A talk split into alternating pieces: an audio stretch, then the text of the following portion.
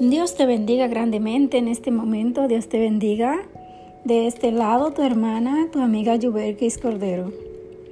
Primera de Corintios, capítulo 13, comenzando en su verso 1, nos dice: Si yo hablase lenguas humanas y angélicas y no tengo amor, vengo a ser como metal que resuena o címbalo que retiñe.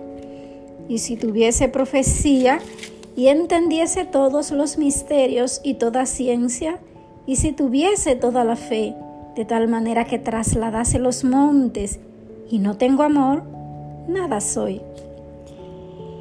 Y si repartiese todos mis bienes para dar de comer a los pobres, y si entregase mi cuerpo para ser quemado, y no tengo amor, de nada me sirve. Ahí concluimos en el verso 3 la base de todo lo que nosotros hacemos debe ser el amor.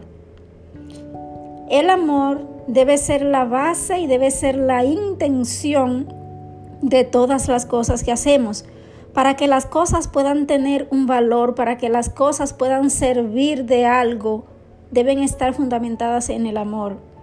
Podemos hacer muchas cosas en esta vida, muchas cosas a favor de otros, y no necesariamente hacerlo por amor. Hay personas que hacen buenas obras y las hacen quizás con la intención de ser vistos.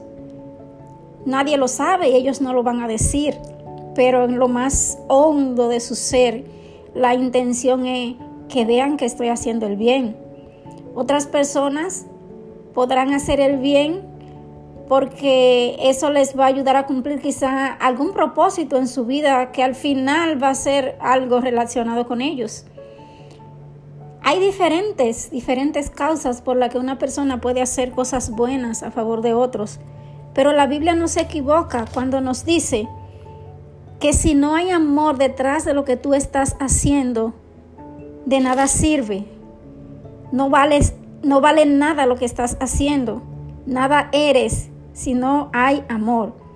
La base de todo debe ser el amor, porque Dios es amor. Nosotros también debemos actuar en amor, porque el amor es aquello que te ayuda a hacer las cosas de la manera correcta. El amor es aquello que te ayuda a crecer, pero no solamente tú, sino también a tomar en cuenta a otros. Si todas las cosas que hacemos en esta vida le hiciéramos sin tomar en cuenta el amor, nos llevaríamos por delante muchísimas personas porque lo que queremos es alcanzar lo que nos va a, beneficiar solo a nosotros.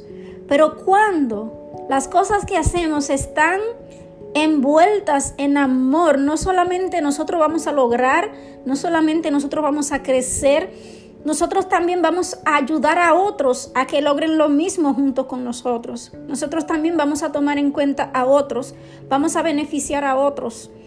Por eso, este es la pequeña exhortación o el pequeño mensaje para este momento. Que todo lo que tú hagas esté motivado por el amor. Que todo lo que hagamos esté motivado por amor porque eso es lo que Dios quiere y lo que nos ha dejado escrito en su palabra, y porque eso es lo que le da validez a lo que tú haces. Si no, así como lo dice la Biblia, todo lo que tú hagas de nada va a servir. Si no, como lo dice la palabra de Dios, todo lo que tú puedas hacer no te va a dar valor, no va a tener valor.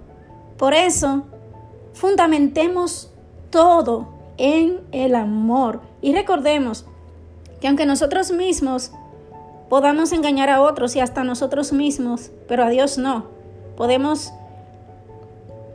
hacer entender que estamos haciendo algo con amor y no ser así. Pidámosle a Dios en ese sentido que nos purifique, para que nuestras intenciones sean claras y nuestras intenciones sean correctas y que realmente hagamos, hagamos las cosas con amor verdadero y con amor real.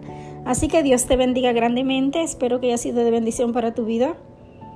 Seguimos derribando fortalezas y edificando el reino de Dios en tu vida y en tu corazón. Dios te guarde.